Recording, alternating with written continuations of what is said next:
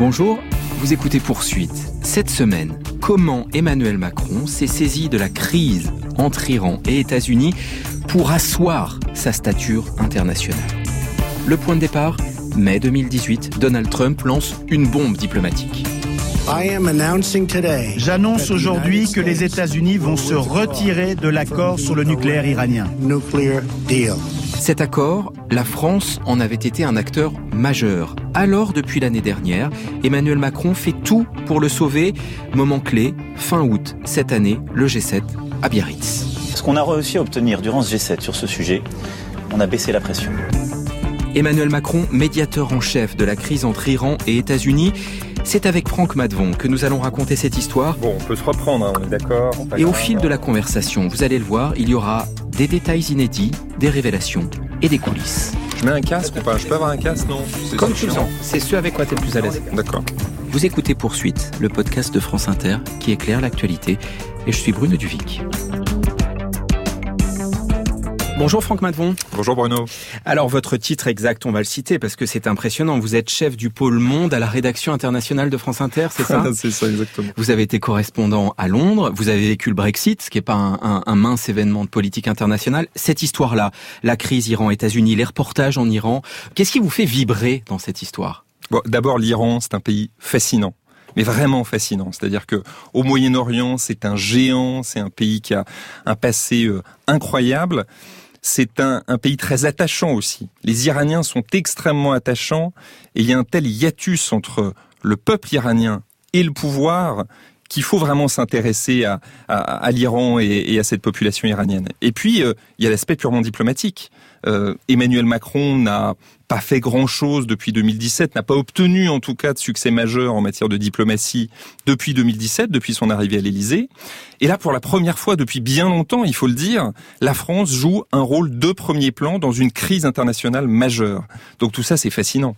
Eh bien, c'est précisément cela que nous allons raconter avec toutes les fragilités. Hein. C'est un succès très, très, très précaire. Commençons par ce qui est presque la fin de notre histoire. Dimanche 25 août dernier, le journal de 19h sur France Inter, Yves de Caen, écoutons ensemble. Bonsoir. Un coup de théâtre au G7 de Biarritz où un invité surprise a fait son apparition. Le ministre iranien des Affaires étrangères Mohammad Javad Zarif, convié par la France pour essayer de rapprocher les points de vue, mais pas question pour l'instant qu'il rencontre les officiels américains. France Inter. Pourquoi c'est un coup de théâtre? Ah bah c'est euh, évidemment une énorme surprise. Euh, D'abord parce qu'on est on est dans ce contexte euh, où on parle beaucoup de la médiation française dans le dossier entre les États-Unis et l'Iran, dans ces tensions entre les États-Unis et l'Iran. Le vendredi, donc euh, deux jours avant cette visite de Zarif à Biarritz, Zarif était à Paris. Il a été reçu à l'Élysée par Emmanuel Macron. Et ça, vous, journaliste, vous le saviez ou pas? Oui, alors on savait qu'il était reçu euh, par Macron à l'Élysée. Euh, en revanche, quand on essayait d'avoir des infos là-dessus, aussi bien du côté de l'Élysée que du côté iranien, du côté de, de l'ambassade d'Iran euh, à Paris, on ne nous disait rien. On nous disait attendez, le dossier est trop sensible, on ne peut rien vous dire à ce stade. Sans doute que déjà à ce moment-là se préparait cette visite de Zarif à Biarritz. Bon, le vendredi, enfumage des journalistes entre guillemets. On peut le dire. Samedi. Samedi, déjeuner en tête à tête entre Donald Trump et Emmanuel Macron. À Biarritz au G7. À Biarritz au G7. C'est là que tout se joue. Euh, Emmanuel Macron va demander clairement à Donald Trump au cours de ce déjeuner. Il joue vraiment sur sa relation personnelle avec Donald Trump sans aucun conseiller autour d'eux. Il va lui dire, est-ce que tu es d'accord pour que Zarif vienne demain à Biarritz? Et Donald Trump le dira le lundi suivant. J'ai donné à ce moment-là mon accord à Emmanuel Macron. Si c'est ce qu'il faut faire pour faire avancer le dossier et que tu penses que c'est la bonne solution, je suis de ton avis. Pour la première fois depuis très longtemps, même si Zarif ne va pas rencontrer Donald Trump, le ministre iranien des Affaires étrangères est dans la même ville que le président des États-Unis. Voilà pour le coup de théâtre. On verra s'il a servi à quelque chose un peu plus tard. En tout cas, il vient après de longs mois de labeur diplomatique de la part de la France du président Macron. Et ça commence par un bide, un échec, vous allez comprendre. Rappel d'abord, l'accord sur le nucléaire iranien 2015. En résumé, l'Iran est réintégré dans la communauté internationale en échange de l'abandon euh, du nucléaire militaire. Les diplomates ont mis plus de dix ans pour arriver à ce résultat. Et c'est tout ce travail que le nouveau président américain, en mai 2018, menace de détruire aux grandes dames d'Emmanuel Macron. Il faut revenir un tout petit peu en arrière, Oui. juste avant mai 2018, le moment où euh, Trump va retirer les États-Unis de l'accord nucléaire. Il y a une visite de- d'Emmanuel Macron à la Maison Blanche. Il est très copain-copain, ou en tout cas c'est Voilà, il ce qui joue est affiché. très euh, ami-ami avec Donald Trump et on sait que l'un des enjeux de la visite, c'est d'essayer de convaincre Donald Trump de rester dans l'accord nucléaire. Dans le bureau ovale, au moment d'aborder les dossiers difficiles, Donald Trump époussette d'abord la veste d'Emmanuel Macron pour y enlever des pellicules. Il y a un moment où euh, Donald Trump et Emmanuel Macron sont dans le bureau ovale, Oui. devant quelques journalistes, et euh, Donald Trump dit à ce moment-là, Emmanuel Macron euh, sait de toute façon ce que je vais faire sur l'accord nucléaire. Gros coup de froid. Le visage du président français se crispe. Qu'est-ce que c'est que cet accord qui permet à l'Iran de tester des missiles Emmanuel Macron fait grise mine. On comprend bien à ce moment-là que Donald Trump est déterminé, qu'il veut déchirer cet accord. Au-delà de l'échec, Franck, tout cela raconte la façon dont Emmanuel Macron conçoit la diplomatie, comment il s'y prend? Alors, la stratégie d'Emmanuel Macron, c'est très clair, c'est de tisser une relation personnelle avec les euh, autres dirigeants étrangers. Pour ça, on, on sait comment il fonctionne. Mm. Il lit des télégrammes diplomatiques, il essaie d'en savoir un peu plus sur la psychologie des autres dirigeants. Et évidemment, cette stratégie, l'a appliquée à plein avec Donald Trump. Au départ, c'est donc un échec. Le travail paiera plus tard. À quel moment, Franck Matevon, la France s'impose-t-elle comme médiatrice? Il faut parler, je crois, du début juin 2019, ce moment où des tensions très fortes apparaissent dans le Golfe, euh, dans le détroit d'Ormuz en Par où particulier. transite une bonne partie du pétrole mondial, Absolument. Il y a à ce moment-là des attaques de pétroliers Ouais. un attribué à l'Iran. attribué à l'Iran. Un drone américain va être détruit. Là aussi, c'est attribué à l'Iran. Et on s'aperçoit qu'il risque d'y avoir une escalade à ce moment-là. Breaking news, the U.S. Navy is assisting two tankers uh, that were reportedly attacked in the Gulf of Oman, that's just south of Iran. Que s'est-il passé dans le détroit d'Ormuz Hier, alors que le jour vient de se lever, un pétrolier norvégien est attaqué et prend feu. President Trump saying today that the American people will soon find out if the United States is going to war with Iran. Une escalade venant des États-Unis inacceptable et inappropriée. Voici les mots de Mohammad Javad Zarif, le chef de la diplomatie euh, iranienne ce jeudi. Alors, Franck Madvon, on a compris que l'objectif de la France, c'était de faire baisser la tension, éviter une escalade, d'autant qu'à un moment précis, la France reçoit un appel au secours d'un voisin de l'Iran. Alors, Jean-Yves Le Drian connaît très bien le ministre des Affaires étrangères des Émirats arabes unis. Il Jean-Yves Le s'appelle, Drian, lui-même ministre des Affaires étrangères à Paris. voilà, il s'appelle Abdallah Ben Zayed, ce ministre des Affaires étrangères. Il appelle Jean-Yves Le Drian à Paris, euh, Abdallah Ben Zayed, et puis il lui dit, euh, il faut qu'on puisse se voir dans l'heure. Jean-Yves Le Drian le reçoit, on est en juin, et Ben Zayed, qui est a priori un ennemi de l'Iran, qui a toujours tapé sur euh, l'Iran, dit à la France, il faut absolument que vous interveniez. Nous, on ne veut pas d'une escalade. Les Émirats arabes unis jouxtent le détroit d'Ormuz. Ils sont à proximité sont de au l'Iran, balcon. au balcon. Et on comprend que beaucoup de pays de la région, à ce moment-là, ne veulent pas d'une escalade. Et la France se dit, il faut qu'on joue un rôle. Et la France va, va prendre ce rôle à bras le corps, au début sans le dire, mais on comprend assez vite euh, euh, qu'elle veut enfin jouer les premiers rôles dans une crise internationale. Alors, la France prend son rôle de médiateur à bras le corps, pour reprendre votre expression. Mais concrètement, négocier avec l'Iran et les États-Unis, comment fait-on? Alors, vous allez nous parler des États-Unis. Pour l'Iran, nous avons posé euh, la question à l'ambassadeur Gérard Haro. Il a représenté la France dans les négociations qui ont abouti en 2015 à l'accord sur le nucléaire. Il répond à poursuite au téléphone depuis New York où il réside. Ah oui, j'ai suivi la, dans mes fonctions officielles, j'ai suivi la crise iranienne depuis ses débuts, c'est-à-dire euh, depuis 2003, et j'ai été le négociateur français entre 2006 et 2009. Et évidemment, j'ai suivi cette affaire ensuite quand j'étais aux Nations Unies et ensuite aux États-Unis. D'abord, l'Iran, euh, c'est pas la Corée du Nord, c'est-à-dire c'est pas un pays où une seule personne décide de tout. Il y a des clans, il y a des, des lignes politiques, et il y a un arbitre qui est le, le guide suprême, qui est Khamenei. Quand moi j'étais le négociateur français entre 2006 et 2009, les Iraniens ne négociaient pas. il ne négociait pas. Il ne nous disait pas ce que vous nous offrez n'est pas assez. Simplement, il ne négociait pas. Pendant une heure, il nous parlait de Cyrus le Grand. Pendant une heure, il nous parlait de Mossadegh, renversé par la CIA. Et pendant une heure, il nous parlait des droits du peuple iranien, mais il n'y avait pas de négociation. Vous savez, la négociation, c'est de la patience. Lorsque vous avez en face de vous un négociateur, eh bien, même si vous savez au bout de 15 secondes ce qu'il va vous dire, même s'il prend 45 minutes, eh bien, vous écoutez 45 minutes. Dans le cas de l'Iranien, c'était trois heures. Euh, l'histoire est une partie intégrale de la diplomatie. Euh, pour les Américains, non, ils comprennent pas. Hein. Les Américains euh, ne connaissent pas l'histoire ou considèrent qu'elle n'est pas vraiment pertinente.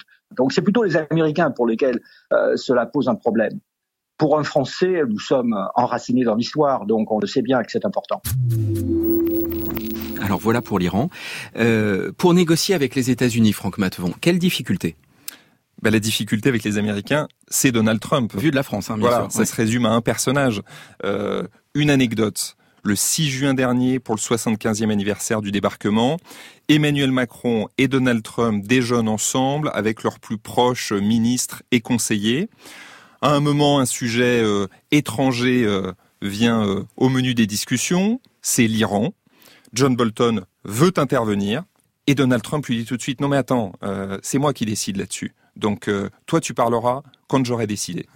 Ça nous a été raconté par un témoin de la scène et ça montre bien à quel point Donald Trump est au, cœur de toutes les prises de décision. Et d'ailleurs, John Bolton a été limogé récemment de son poste de conseiller à la sécurité nationale. Et c'est vraiment lui qui contrôle tout? Alors, je pense que dans la plupart des dossiers, c'est Trump qui a la main, notamment sur la politique étrangère, par moments sur l'Afghanistan, sur l'Iran, sur la Corée du Nord. Les conseillers, le département d'État négocient des choses et Trump détruit tout. Donc, la stratégie d'Emmanuel Macron avec Donald Trump, c'est de tisser une relation personnelle pour mieux le maîtriser, mieux le contrôler et éviter qu'il y ait euh, des coups de théâtre, euh, des rebondissements, euh, des décisions intempestives de Trump. Alors, Franck Matevon, il y a un point qui joue un rôle dans cette affaire, c'est l'affaire Fariba Adelra. De quoi s'agit-il? Fariba Adelra, c'est une universitaire franco-iranienne. On apprend en juillet qu'elle a été arrêtée en Iran. L'analyse qui vient à l'esprit, c'est que en arrêtant Fariba Adelra, l'Iran veut avoir une carte en main, hmm. Un moyen de pression, à un moment, pour peut-être faire capoter ces négociations, hmm. puisque clairement, en Iran, certains durs, certains ultras veulent une confrontation avec les États-Unis. Hmm. Il pourrait y avoir d'autres personnes euh, qui pourraient servir de monnaie d'échange comme ça? Oui, c'est ce qu'on a appris depuis euh, plusieurs semaines. On sait qu'il y a un autre Français qui a été arrêté en Iran au mois de juin, à peu près au même moment. On connaît son identité, ça n'a pas été euh, révélé euh, par euh, les officiels français. On sait que ça fait partie évidemment des coulisses des négociations entre la France et l'Iran.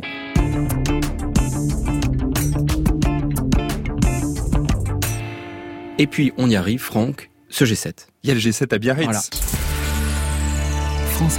La plupart des participants ont été prévenus à la dernière minute. C'est dans la surprise quasi générale qu'un avion officiel iranien s'est posé cet après-midi à l'aéroport de Biarritz. À bord, le chef de la diplomatie iranienne venu sur invitation de l'Élysée. Au fond, Franck, ce que réussit Emmanuel Macron avec ce coup, c'est amener Donald Trump à accepter l'hypothèse d'une rencontre avec le président iranien. Ça n'est pas énorme, mais en diplomatie, on avance pas à pas. Dans les coulisses de cette histoire, il y a aussi le lien personnel que le président français a établi avec son homologue iranien. Et ça, Franck, c'est une autre voix de France Inter qui va nous le raconter. Bonjour Cyril Gradiani. Bonjour Bruno. Cyril, vous suivez Emmanuel Macron au quotidien à l'Élysée.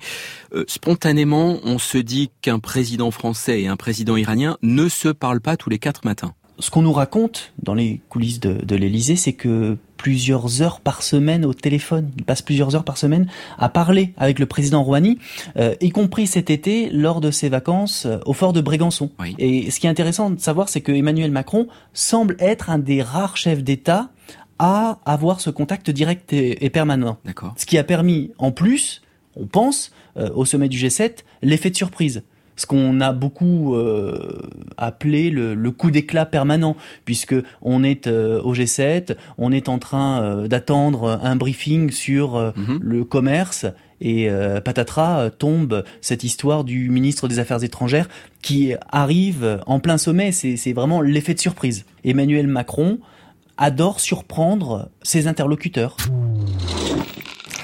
Bonsoir, Monsieur le Président de la République. Merci d'avoir accepté l'invitation de France 2 et du 20h pour faire un bilan de ce sommet du G7 à Biarritz. Un rendez-vous marqué par la venue spectaculaire du ministre des Affaires étrangères iranien. Est-ce que c'était un coup de poker, un coup de pression? Est-ce que vous espériez qu'il allait rencontrer Donald Trump? Non, c'est pas un coup de, un coup de poker. C'est, euh, je crois, le rôle que la France doit jouer d'essayer.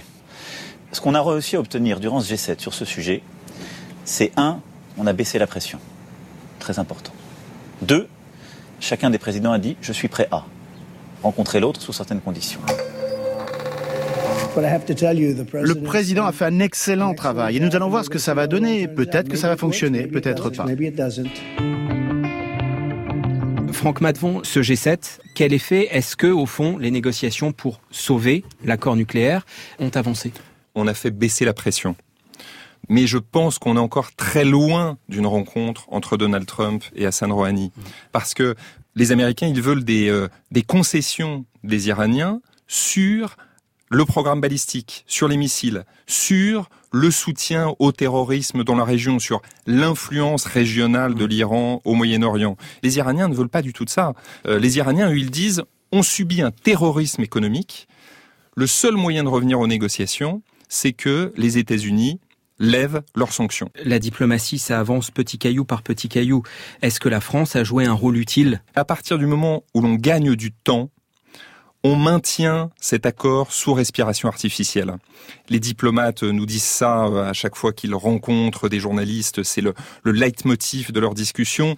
Et puis, euh, qui sait, Donald Trump ne va peut-être pas rester à la Maison Blanche. Peut-être qu'on pourra renégocier à nouveau la fin de un nouvel accord. On n'en est pas là, mais la France, oui, a permis de faire baisser la pression. Au passage, ça faisait longtemps que la diplomatie française n'avait pas remporté sinon une victoire, en tout cas marqué des points de manière aussi nette que ces dernières semaines, non? Bah, Clairement, Emmanuel Macron n'avait enregistré aucun succès diplomatique depuis son arrivée à l'Élysée. C'est la première fois qu'il a réussi à tordre le bras à Donald Trump. On sait que la tactique d'Emmanuel Macron en diplomatie, c'est de jouer sur la relation personnelle avec d'autres dirigeants. On disait que jusqu'ici, ça n'avait servi à rien. Eh bien, cette fois, ça a été utile. Ça a permis que, à Biarritz, on puisse entreapercevoir une issue à la crise avec l'Iran. Ce qu'il faut préciser en conclusion, Franck, c'est que évidemment, le moindre effort diplomatique est à la merci du premier drone qui passe en quelque sorte dans cette région. Oui, de toute façon, tous les diplomates le disent, la situation est extrêmement volatile entre Américains et Iraniens. On l'a vu récemment avec les attaques d'installations pétrolières en Arabie Saoudite, attaques attribuées à l'Iran. La moindre attaque de ce type, euh, le moindre incident qui peut se produire dans le détroit d'Ormuz peut déstabiliser le processus de négociation en cours et affaiblir la médiation d'Emmanuel Macron dans cette crise entre les États-Unis et l'Iran. Merci Franck. Merci Bruno. Emmanuel Macron, médiateur en chef dans la crise entre États-Unis et Iran. Écoutez, commentez, partagez. À la semaine prochaine. Politique, la semaine prochaine. Est-ce que des ponts sont en train de se construire entre droite et extrême droite? Poursuite est un podcast de la rédaction de France Inter.